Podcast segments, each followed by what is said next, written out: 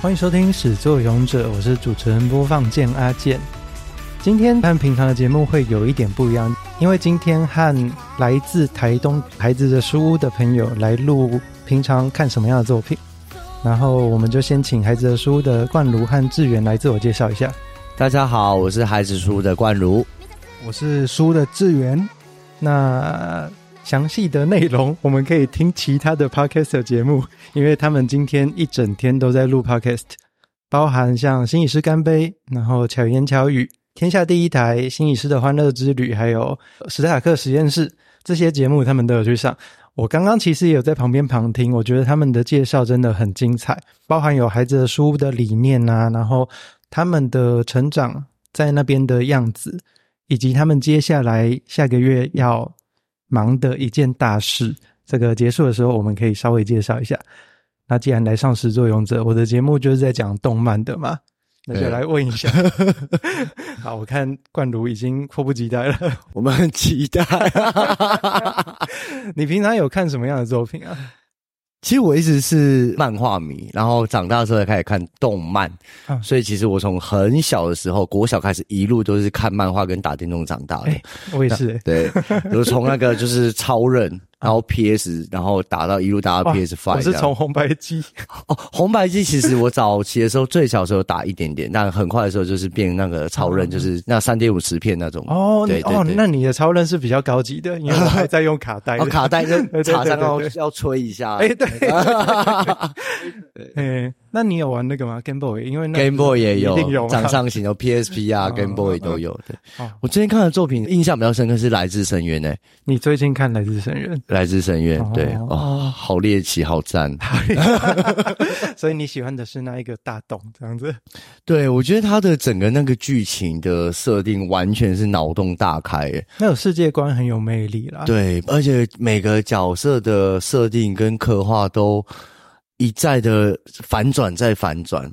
它不像一般的我们认知，比如他是正派，他是反派，他每个角色都是立体的面相。呃，对，他们其实每一个人在做这些可能看起来像是坏事的时候，他有他自己背后的目的。是是，然后那个目的不一定是单纯的邪恶。对对，对我觉得很多时候是出于爱，或是出于一种执着，扭曲的爱。对对对，只是那个行为在某一些价值上面好像怪怪的这样。对。呃但我觉得角色好立体哦。你在看这部作品的时候，一开始是因为被画风骗进去的吗？没有，因为其实我以前有一个小小的个人的动漫或是那个漫画的喜爱，是我不看 Q 版。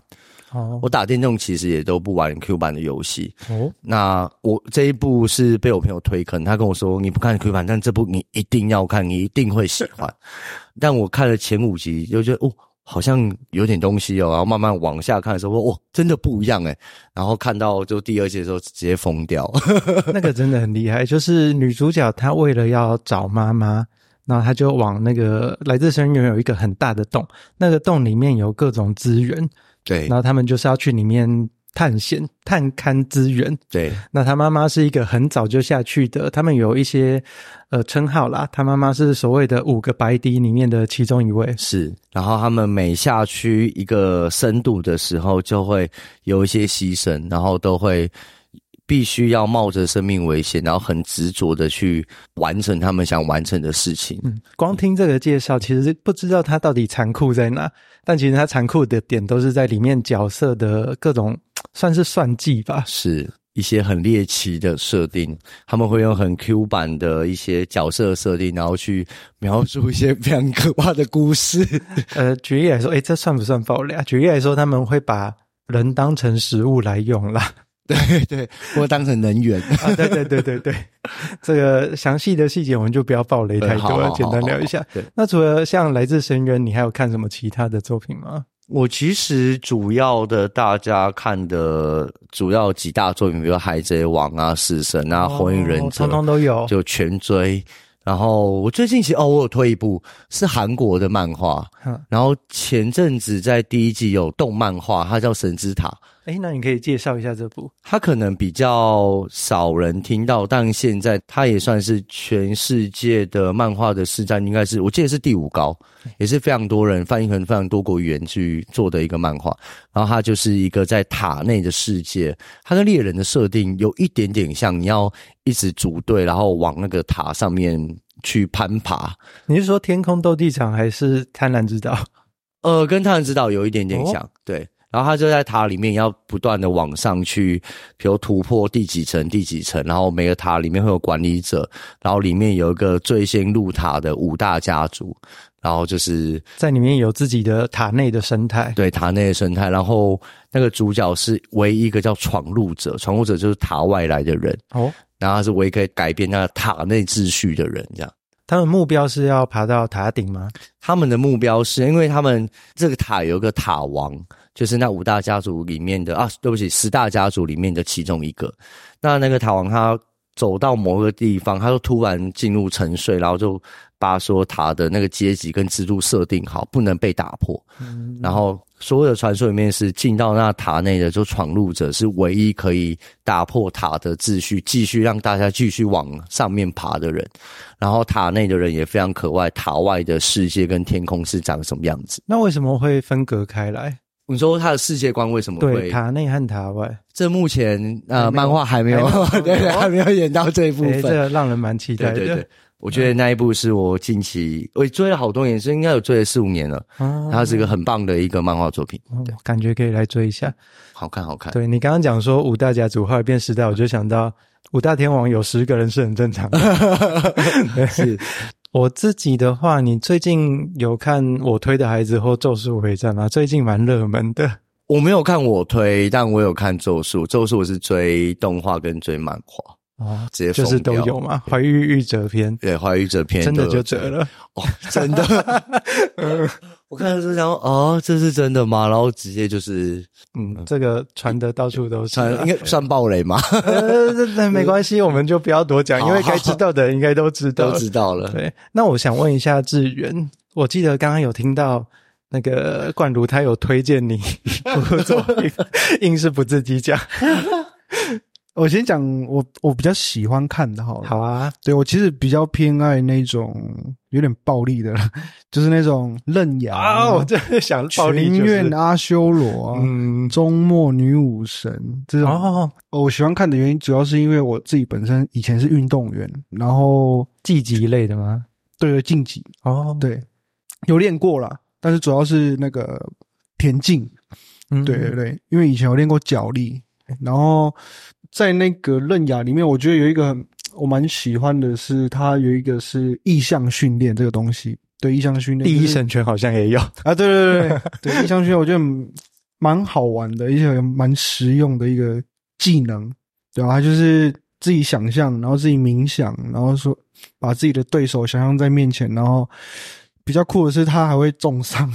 哦，想的有点对具体啊，对，他就是很具体，然后他还会被他自己意向的攻击到，然后飞出去，然后会流血这样。我觉得这个跟网球王子好像有一点像，打一个网球打到死人。对而且他还可以想象的很很丰富诶，他就是他可以把那种史前动物也想象进去了，然后因为他的目标是他爸爸嘛，嗯，对对对，就是他他他爸爸是人类的巅峰，对对对，最强生物是好像是这样，对，然后像全亚修罗他也是就是格斗竞技类的，然后最近的话就是 冠鲁，大家提到这都会尴尬一下。我刚追完了，就是那那部那部是一部已经完结的还不错的作品了。对，叫做《约定的梦幻岛》。有看这部的人应该知道 这部为什么会这么尴尬。就是其实我在今天要来跟两位孩子的书屋的朋友聊天之前，我有在想我到底要聊什么作品，因为我以往的单集都是以作品为主，然后来进行那一集的内容。然后就有问阿宝啊，或者是像问史塔克啊，我到底要选什么主题？我就说我选《约定的梦幻岛》，会不会被骂死啊？因为它是一个以养殖小孩子，然后来卖出去出货，他们叫出货，嗯，当做人类食物，嗯，就是饲料给他们里面的鬼族吃的一个作品。对，那呃，不能说跟孩子的书屋的境遇有像啦，但是毕竟也都是教养的一个机构嘛，所以就有点尴尬啊。好险你们自己提出来了，那我们请志远稍微来介绍一下你看这部的感觉。呃。一开始没有想那么多，因为我其实我我去追任何动漫的时候，我都不会去刷评论，哦、然后我我连他的那个什么简介我也不看，我就是凭他的那个一开始呈现的那个画面那个封面，我就觉得诶这顺眼，然后我就点进去看，就觉得艾玛很可爱。对，我就就点进去看，然后有可能朋友推荐，我就稍微看一下这样。一开始就没有想很多，然后后来慢慢发现这有有个诡异的。其实从那个一开始，他第一，我记得他这可以剧透吗？应该应该漫画漫画岛很久了，对，完结了啦。就是从他们的那个脖子上面有编号啊，我就大概知道说，然后就加上他们的那个服装，嗯，就是很一致，然后大概想象出哦，大概会是怎么样子的一个方向的一个剧情。可是蛮突破我自己的那个想象的，就是因为像冠儒他之前跟我聊说，如果你把它套用到我们现代的那种。社会的话，我记得他好像有演那个嘛，真人版，有有有，对对对。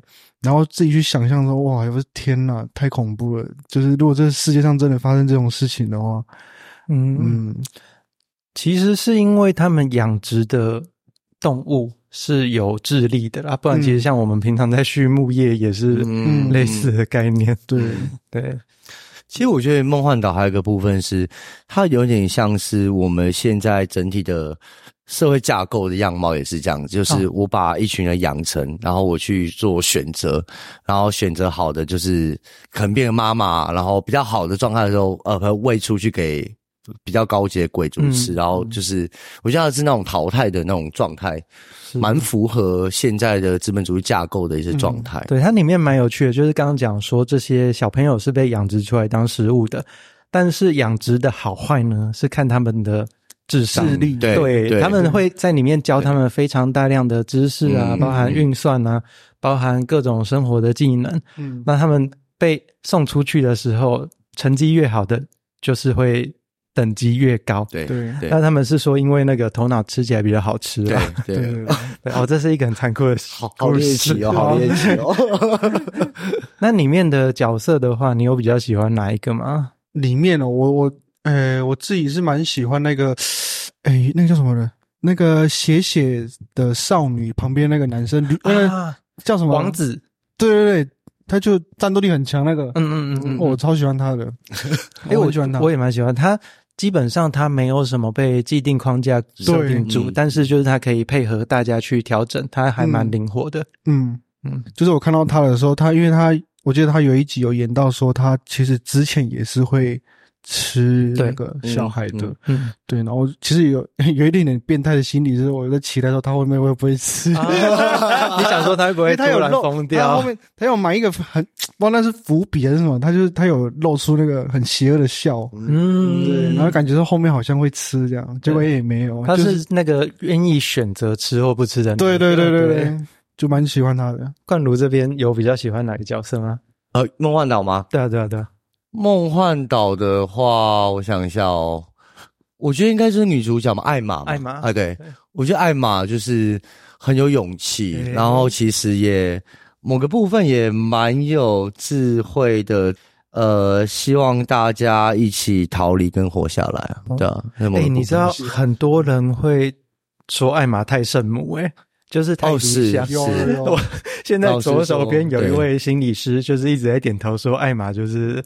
不切实际，对对，这这这倒是。对但我觉得那一个很多时候，那一个勇敢的心态还蛮重要的。嗯，我觉得就是这样子来招聚其他人帮他吧。对对对，嗯、但我觉得很多时候要当那一个发起的人，他不一定可能在思想会很很周虑，那又或很多时候因为他不周虑，会牺牲一些事情，嗯，或牺牲一些人。可是我觉得那个发起的是重要的，对。嗯我自己比较喜欢的角色是有两个啦，一个是雷，因为我觉得他其实一开始他就什么都知道了，但是他就是很能忍。嗯，那另外一个就是他们在离开他们原来的农场之后遇到的第一个成年人，那个我就忘掉叫什么了。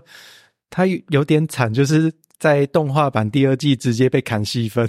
就是那个成年人，他是尤格，我觉得他自己一个人逃离农场之后，躲在那个避难所，好像躲了六七年吧。对，对，那个心智真的不太一般啊，有点厉害。嗯，我想要问一个，诶，他有一个剧情是他们到了那个避难所，我记得有小孩有发现他们有一个房间里面，然后写了很多那个 help。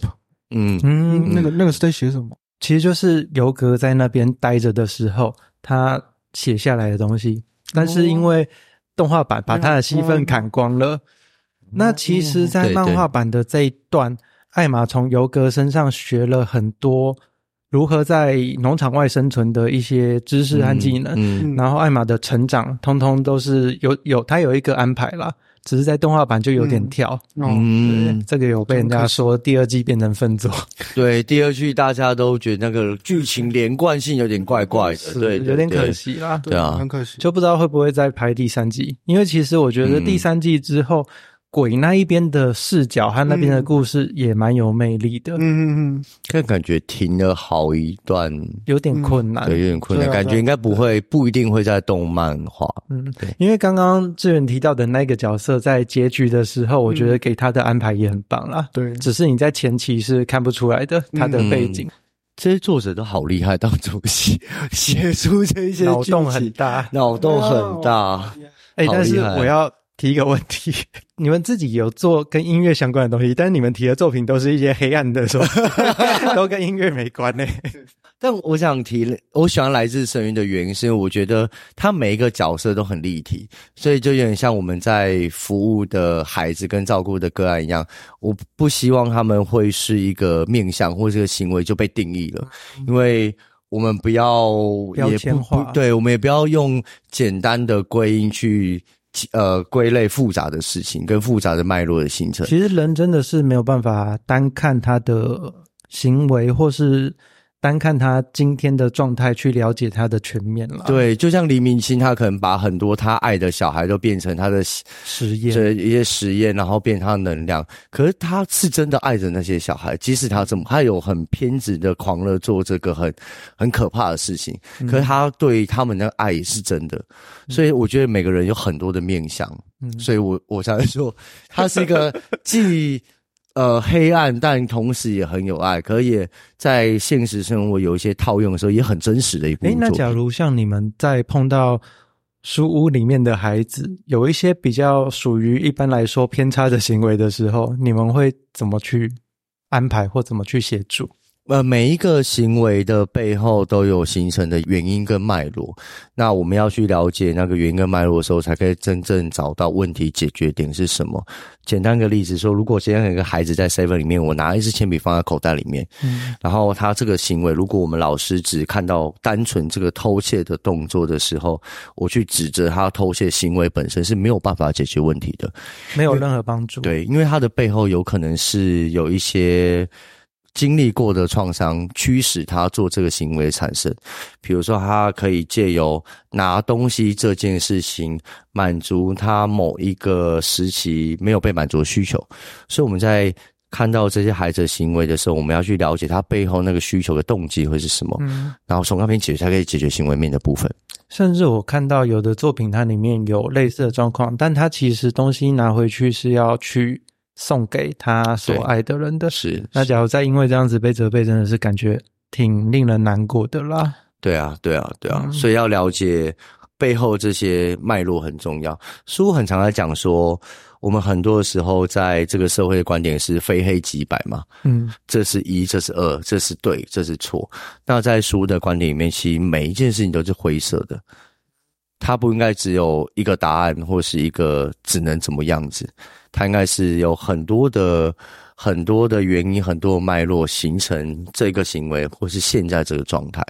嗯，但是在这种情况下，你们要花的人力跟陪伴的时间会超乎想象的多。诶，对，当然，当然，当然，但这件事是重要且值得的。嗯，对，因为呃，举一个如果比较严重的一个例子，每一个重大的社会事件，其实就是很多小小的。呃行为人的生命的历程组成的。嗯，那很多小小的创伤，很多小小的没有被接住，而被酿成很多重大的社会的伤害事件。嗯，那如果我们今天要做教育的工作，我们要做预防的行为，我们可以在每一个小小的事件发生的时候，都有人可以听他们好好说话。都有人可以伸出手来接住他们，都有人可以蹲下来跟他一起去拥抱他。其实一定会有很多的机会，嗯，只是有没有被人看见这一点，真的是蛮关键的。对，我觉得每个人都是立体，就像刚才讲来自水那个一样。我觉得大家要有足够的呃知识跟够宏观的观点去看到每个人不同的面向，我们这个社会可能就会变更温暖一点。就像看完之后，我不觉得哦呀，黎明卿，天，好好可怕，怎么做这种事？但其实他好像也是个好人。那那其实好像就没有办法二分法，他到底是反派还是正派？大家都是一样的。对，有一些比较直接的，像是我这样会不会去讲到史塔克？因为他比较是从单纯的行为面，或者是单纯的从某一些。观点去做价值判断，因为这样子就不会有其他的东西参与在其中，反而变得比较好处理啦。是是，可是，在人的方面，好像会比较，呃，用在自己身上，我就觉得可以，但用在别人身上，好像会变成加重伤害，比较不妥当一点点。对，就像之前有一些。集体的社会事件发生的时候，不是那人选之人有句台词说：“我们可不可以不要这样做算了？”啊、那我自己想要在这句话之后加另外一句话，就是我们不要这样就算了，但我们不要用简单的结论去回应复杂的问题。嗯，对，我们当然可以不要这样算，但我们也不要用简单的方式去处理复杂，保留一点点讨论空间，会对大家都比较方便，也比较好。对，而且这样子也可以找到真正的问题发生在哪里。哦，有的时候你单纯只是要找出一个战犯，其实没意义了。那其实只是会不断的循环而已。嗯，诶，那我想问一下，因为像我知道志远，你是在孩子的书屋长大的，是？那我讲，我我现在突然 要跳过去一个很 harsh 的问题，就是你有没有印象，你在孩子的书屋里面被责备过最严重的情况是什么？哇哦！责备哦，没关系，你慢慢想，我们还有大概二十分钟。好，我想一下哦。嗯，才刚讲不要，就是用二分法，立刻就跳来这个被指责的部分。我没有诶，我我我我印象中是没有，但是有发生一个蛮严重的事情。对，就是我记得陈爸有一把他非常喜爱的一把吉他，嗯，对，然后我就弹弹，然后可能姿势不对，或是弹太用力了，那把琴就。啪就对折了，我以为是弦断掉，是直接对折。对折，嗯，还是因为你练的劲，练 手劲太强，把它折断之类的啊。我我觉得可能是对，是这样。然后可是陈爸也没有也没有骂我，嗯，他就说没关系，我们再买就好。哇，嗯、这个感觉很棒哎、欸，对，就是感觉有被包容，对，会会被包容，然后也会被接住，对。嗯那他有跟你说，就是这个赔偿方式，你就接下来每个礼拜哦，我想我我想那个了，我想那个了。我之前蛮国小的时候很白目，我就是国小的那个走廊会放那个什么灭火器嘛，然后我就在那边玩，我就打开那个插销，然后就啪呲，然后就一关就被我喷掉了。然后那不是都白白的吗？对啊，就是粉末这样。然后陈爸知道这件事情的时候，他就说。陈爸可以帮你付那个赔偿的钱，但是你每天都要倒书打扫，这样 一天五十块这样。对我觉得这也变相在交责任啊。对对对，就是你做的，你要自己去负责。其实很多东西，小朋友因为很难去避免，他会想试，但是试了之后，嗯、你教他负责，其实蛮重要的。嗯，对，负责。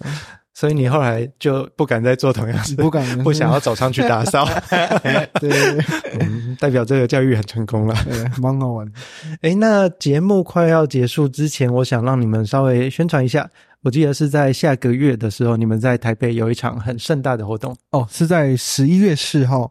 对，我们会在台北表演艺术中心的大剧院，我们会办一场音乐会。然后这场音乐会呢，分了呃下午场跟晚上场。对，然后下午场阳光场是从下午两点开始，晚上的星光场是从七点开始。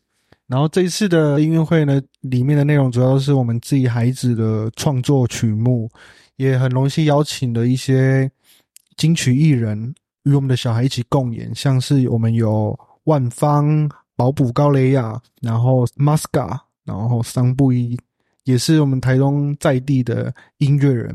对，然后跟我们的小孩一起演出，我邀请大家十一月四号可以一起来见证这个非常美的一个画面。我我们的售票在 KKTIX，这场音乐会叫做《爱这世界音乐会》嘛？是是是。然后还有第五刀浪最新专辑，对，好，相关的资讯我也会放在资讯栏，大家有兴趣可以去看一看。然后真的推荐大家要去听其他的。Podcast 访问他们的节目啊，今天在这边呢，我几乎没有让他们聊到，但我真的觉得蛮精彩的。结束之前，你们还有什么其他想要聊的吗？我很推荐大家看一下那个《来自深渊》的第二季《烈日的黄金箱》，嗯，我觉得里面有非常多的爱这件事情的刻画，嗯，就那个法布塔他对他母亲的爱，然后还有很多的。对于事情的执着跟牺牲，然后因为爱会做很多的事情。虽然那些行为看起来很可怕，可是都是出自于某一个爱，然后由爱变成恨，然后再由恨变成爱。嗯、我觉得那个转折真是非常非常的赞的。他们里面有很多好像要害你，但其实是在保护你的举动。对对，然后就是让人会哦，原来是这样。对，而且每一个角色，包括做法布塔的角色，是每一个。他在做的决定都背后都有一个原因，都有一个被伤害的东西，都有一个很大的怨恨。但这个怨恨其实里面最核心其实都还是爱。嗯，所以我觉得这件事情是这部动画真刻画的非常非常的棒。嗯，我只是想讲，讲完了，没有问题，没有问题。我觉得这个真的是，呃，你看来自深渊用这个观点去看，可能比较不会受伤害啦，因为这部真的是反差很大，然后又。呃，精神伤害性蛮强的作品，对对，看完会有点说啊，我刚刚看了什么东西？对对，好吧，那听到这边，不管你是用 Apple Podcasts、Spotify、KKBox 或者是 Mixbox，都帮我点个五星、按赞、评论、分享，然后或者是你有什么话想对阿健或对拍这书的两位讲的，都可以到 Facebook 或 IG 留言给我。始作俑者，我们下礼拜见，拜拜，拜拜。拜拜。